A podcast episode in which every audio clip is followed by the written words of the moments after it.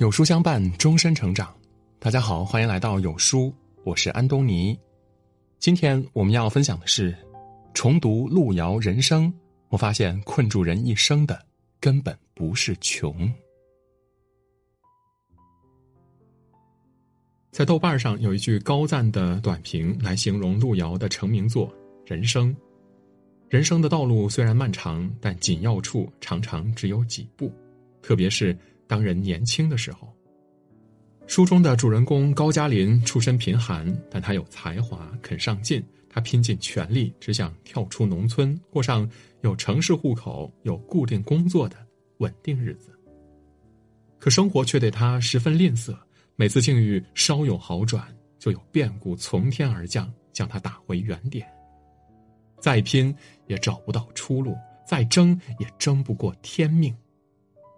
刚开始翻阅这本书的时候，我以为这就是穷人的悲哀，直到多年以后重读人生，才发现从头至尾，真正桎梏高加林的不是贫穷，而是他在关键处一次又一次错误的选择。二十世纪八十年代初，黄土地上农民的日子和千百年来相比几乎没有变化。他们日出而作，日入而息，每天过着面朝黄土背朝天的生活，累得要死，也不过求个勉强温饱。那个年代，少年郎最好的出路就是考个功名，考上大学，由国家分配工作，从此成为吃皇粮的城里人。高加林的父母便是怀抱着这个朴素的念头，拼死拼活把儿子供上了高中。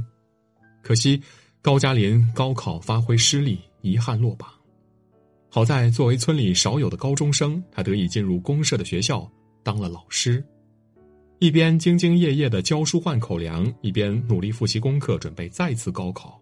此外，他还向报社投稿，发表了几篇文章。可好景不长，没过多久，村支书的儿子高考失利，不想下地劳动。一番运作之下，对方顶替高加林当上老师。而一无背景、二无门路的高加林只能做回农民。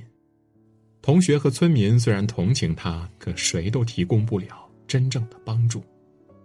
老实了一辈子的父母万分心疼，却又无计可施，只能安慰儿子要忍气吞声。高加林那双握惯了笔的手，不得不在命运的捉弄下重新扛起了生活的锄头。日复一日下地劳作，让多年不从事体力劳动的他不堪重负。但最难熬的还不是身体上的劳累，而是他一度看见曙光，却又被打回黑暗的绝望。高加林报复性的把所有体力和精神都投入到劳动中来，每天把自己累到精疲力竭。他不再找时间复习功课、准备高考，更不愿意花费精力去研究投稿写作。肖伯纳说。贫穷并不是一件浪漫的事，贫穷是最可怕的恶魔，是最严重的罪行。如果你没有穷过，就永远不能体会穷能带来的撕心裂肺。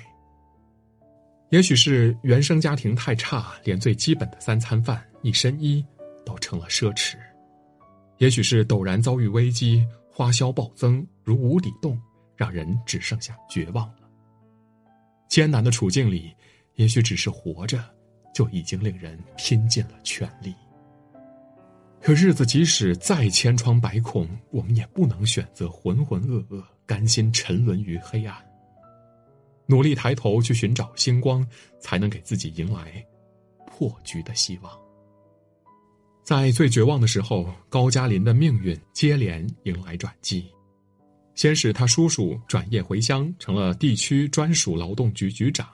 虽然高叔叔明确表示不会为家人安排工作，但底下人为了溜须拍马，还是偷偷以煤矿招工的名义，把高加林借调到县委当宣传干事。到了县委没多久，高加林就以出众的才华风姿，赢得了女同学亚萍的青睐。这个出身干部家庭的女孩子，不但主动向高加林表示好感，还计划带他一起到大城市发展。高加林不是不清楚这些机遇下面埋着重重隐患，他得到工作的方式并不正当，也违背了叔叔不为家人谋私利的约定。他已经有了同村的女友巧珍，两个人相恋于高加林最落魄的时候。为了和高加林在一起，巧珍顶住了家人的重重反对。直到现在，高加林父母谈起巧珍来都很是感激。更何况亚平和她的男友克南也已经走到了谈婚论嫁的阶段，双方的父母对小两口都很认可，正在积极为两个人的未来铺路。若是抛弃巧珍去追求亚平，高加林不但在良心上有亏，还会在道义上被人谴责。可他实在是太想离开贫穷而封闭的农村，成为梦寐以求的城里人，也太想出人头地，太渴望站到受人尊敬的位置，把所有看不起他的人都踩在脚下。于是，心存侥幸的他接受了来路不正的职位，高攀了家境悬殊的恋人。他开始往上走，整个人也变得越来越虚荣，越来越浮躁。然而，命运馈赠的礼物背后，往往都有难以承受的代价。高加林的这番行事惹怒了克南的母亲，老人家一封举报信递上去，县委立刻严肃查办。他的职务被开除，城市户口被剥夺，亚平也离他而去。兜兜转转之后，高加林再次被赶回农村，依然一事无成。这或许就是穷人的悲哀吧。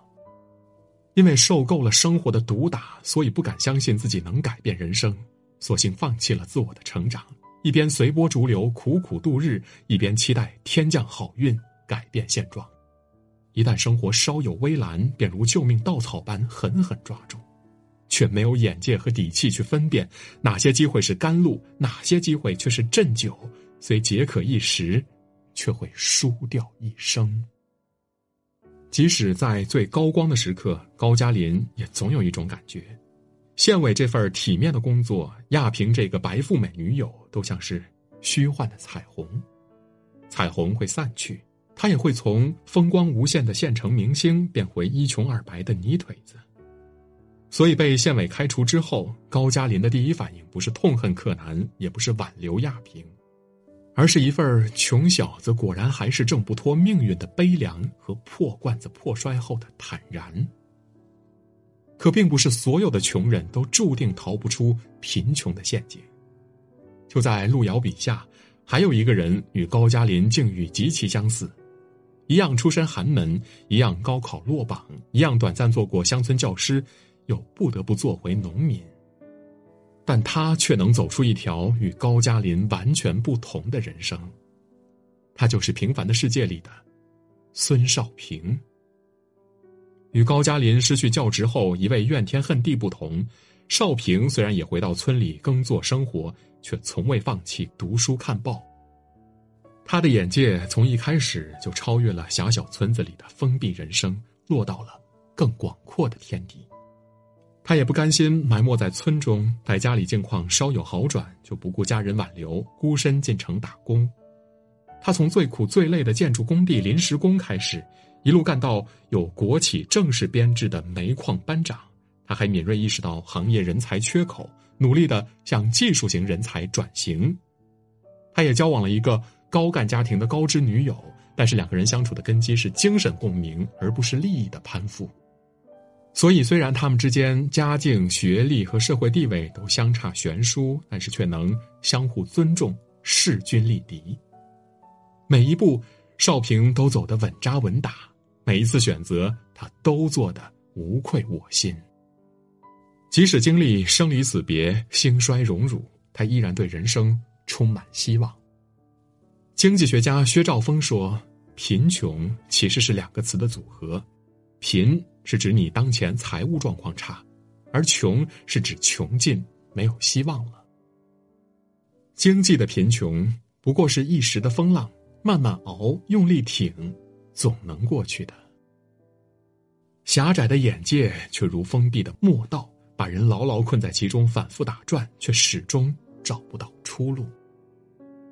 真正聪明的人，越是遭遇困境，越会沉下心来提升自己。积累能力，突破局限。只要选对了方向，一路坚持，再多崎岖也会走成坦途的。再次回到农村的时候，高加林已经深刻反省过自己。他终于意识到，将生活搅得一塌糊涂，将自己推入悲惨境遇的元凶，并非家境的贫穷，从头到尾困住自己的都是自己的短视和由此做出的一次次错误选择。要么害怕风险，只想因循守旧，以为就是走在最安全的路上。既然过去的岁月全部在失意，那么老路走到尽头，也不过是重复失望。要么急功近利，为了短期的利益罔顾他人的付出。然而，这个世界上最难走的路，往往就是捷径。于是，越算计越是输掉了自己，越精明越是困住了一生。说到底，决定命运的，从来不是人生的起点。而是漫漫长路中一次又一次的选择。人生漫漫，道阻且长，过去不念，未来可期。点个再看吧，在每一次选择面前，抓住机会，做好自己。